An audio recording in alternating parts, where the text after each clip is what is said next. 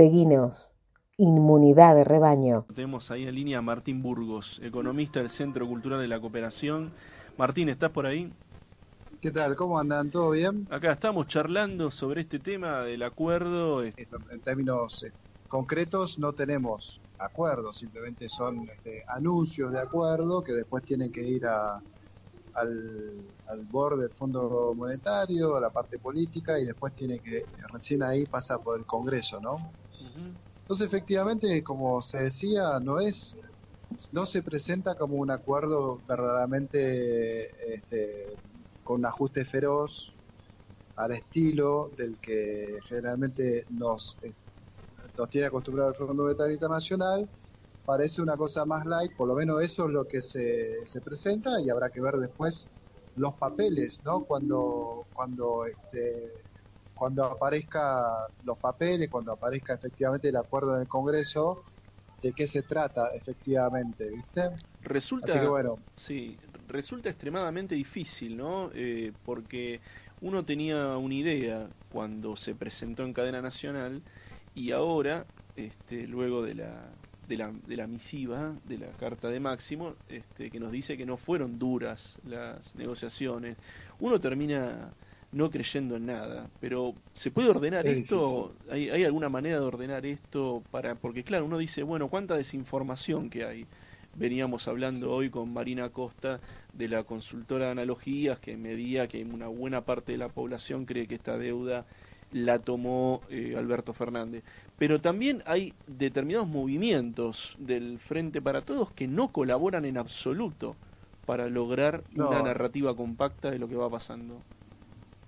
Claramente, bueno, desestabilizó a mucha gente lo que ocurrió ayer, la, la renuncia de Máximo, obviamente. Yo creo que, a ver, por varias razones hay que entender el acuerdo tal como viene, como una continuidad del programa económico de, del modelo económico de Martín Guzmán. Martín Guzmán está planteando desde el principio, y le digo porque estuve en su, en su gabinete el primer año del 2020, lo que se planteaba era, antes de la pandemia te digo, reducción de, del déficit fiscal, una, eh, un déficit fiscal más chico incluso que el que había eh, dejado Cambiemos, una política de tipo de cambio alto, ¿no? pasamos de 60 a 100 pesos en, poco tiempo, en poco más de un año, y eso implica obviamente salarios bajos. Pero digamos, el tema de los salarios bajos es algo con lo cual nos vamos a tener que acostumbrar porque efectivamente estamos como después del 2001, ¿no? Es que se aumentó, perdimos 20% de salarios durante el macrismo es un poco lo que pasó con la devaluación del 2002, el 2001, 2002, etcétera. Y no es que lo recuperamos, recordando aquel entonces, no es que lo recuperamos ese 20% de salario en un año o dos años, lo recuperamos en cinco años, ¿no? Entonces plantear otra cosa en estas instancias, bueno, es difícil pensarlo. Así que bueno, yo creo que el modelo de Martín Guzmán es ese. Lo que parece proyectarse con el acuerdo es una continuidad de ese modelo económico, con una, con una reducción del déficit fiscal, con las mismas discusiones que tuvimos con respecto del, tema del subsidio, pero con la ventaja de que pagamos recién de acá seis años los intereses. Bueno, este, dicho y con el tipo de cambio alto. Dicho esto, este, la gran pregunta es si vos no te gustaba el programa, el, el modelo de Martín Guzmán, ¿Por qué lo ratificaste expresamente después de las PASO, cuando hubo esa zozobra? Porque al fin y al cabo, eh, una parte del problema que tuvimos de la derrota que hubo en las PASO, efectivamente es producto de ese modelo económico que genera mucha inflación y salarios bajos. Y llegado a esta instancia, cuando lo que te dice el anuncio es que va a continuar ese modelo económico, renuncias, verdaderamente es, este, bueno, el problema no es que si no te gusta el modelo económico, le tienes que pedir la renuncia a Martín Guzmán. Exactamente, claro. ¿No? Me parece que ahí es, es, la cosa que no se entiende. Vos a Martín lo, lo bancás, pero no te gusta el modelo económico de Martín Guzmán. ¿Cuál es entonces? ¿no? Eso, ahí es donde uno siente que hay cierta ilógica. Hay una hipótesis, hay una hipótesis interesante que planteó hoy en una muy buena eh, nota Nancy Pasos, que dice, bueno, este Máximo quiere heredar este, el capital político de alguna manera de, su madre y eh, hace esta jugada, una jugada pensando puramente en términos electorales y en términos del propio grupo político. Otros dicen que es un capricho, que, se, que no lo entiende ni siquiera la propia cámpora. Lo cierto es que nos ha puesto en un, digamos, eh, ha, generado una incertidumbre este, que realmente hace, eh, digamos, innecesaria y que las preguntas que vos te acabas de formular me parece que demuele cualquier otro tipo de interpretación. Sí, sí, claramente este, eh, pierde capital político hacia dejando, este, a ver, venía armando una fama de, armador político, ¿no? Exacto. claramente máximo. Eso lo acaba de destruir el capital político personal, evidentemente, este, para sus aliados ya no es un tipo confiable, porque de un día para otro vacila, ¿no?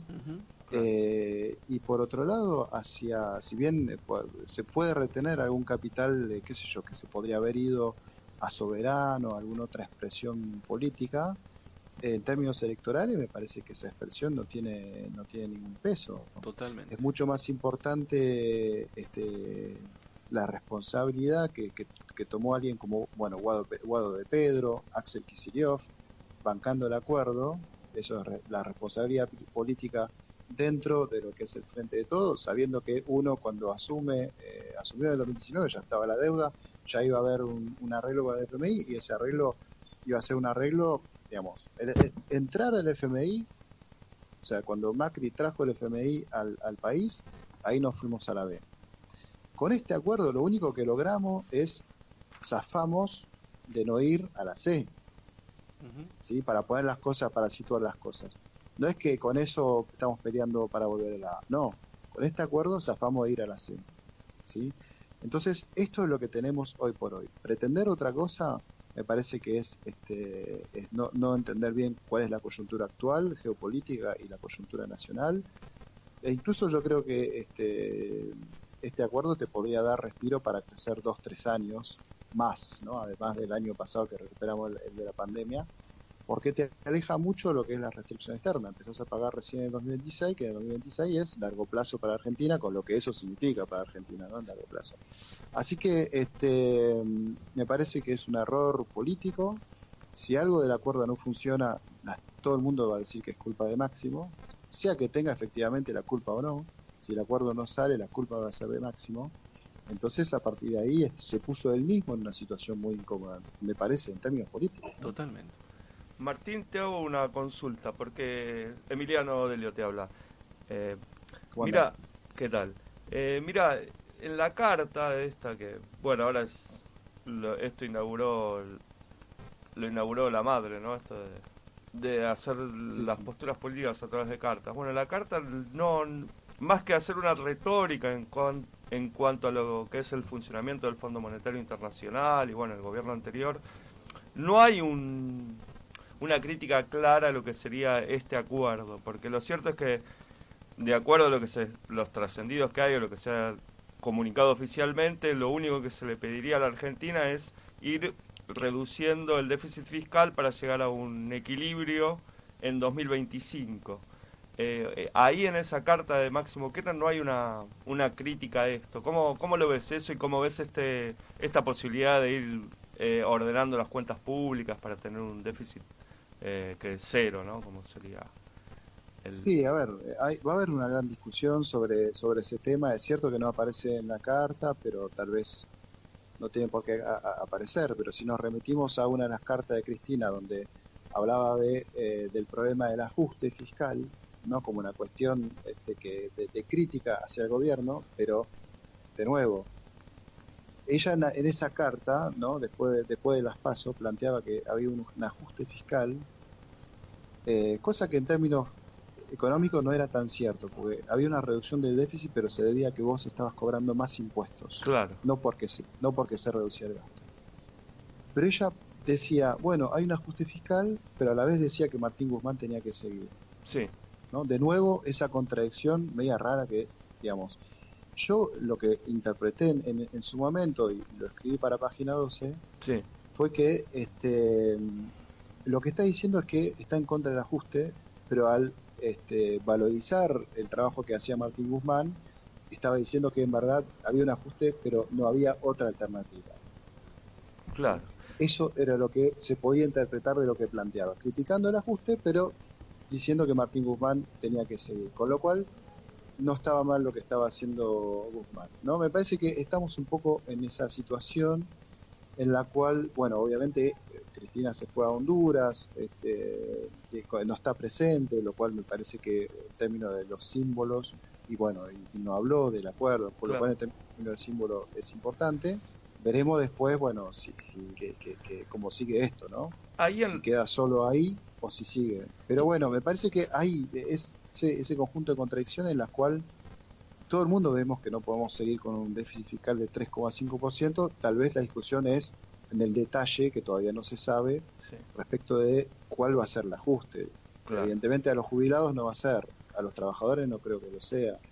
Yo creo que el ajuste va a venir más por el tema de los subsidios eléctricos, lo cual muchos economistas heterodoxos están diciendo que en sí no sería un en sí no sería un, una mala decisión. Claro, no sería un problema que afectaría al conjunto de la gente, de la población, digamos la mayoría. Afecta, mal, afecta más a la clase media, con lo cual mismo en términos distributivos no sería tan problemático. Claro, claro. O sea que lo que va, lo que se desprende un poco tampoco es como una conclusión, pero sería como que sería una cuestión más política, ¿no? Porque ahí Máximo Kirchner en algún momento dice que esto cita de hecho la fecha de las elecciones, dice 10 de diciembre de 2023, que van a ser las futuras elecciones presidenciales, y él dice que no sabría cómo continuar a partir de esa fecha.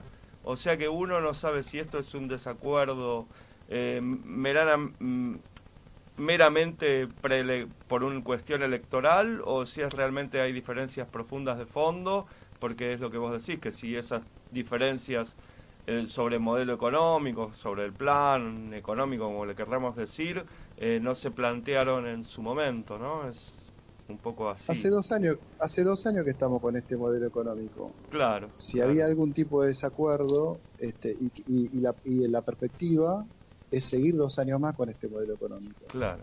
Si el problema es el modelo económico, el problema es el ministro de Economía y hay que cambiarlo. Ahora, ese paso no lo hacen. Con lo cual es evidente que ahí hay como una especie de...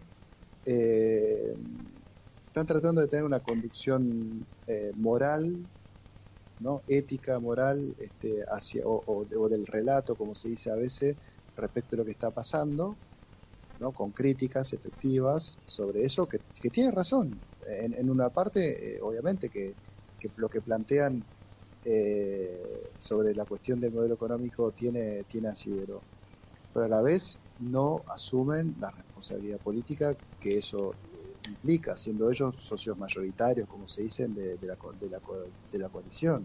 Es decir, ellos podrían pedir que el ministro de Economía sea otro. Exactamente. ¿sí? Martín, toda la, posibilidad de hacerlo. Martín, te quiero agradecer por, por esta entrevista. Martín Burgos, eh, economista del Centro Cultural de la Cooperación, pasó por, por inmunidad de rebaño.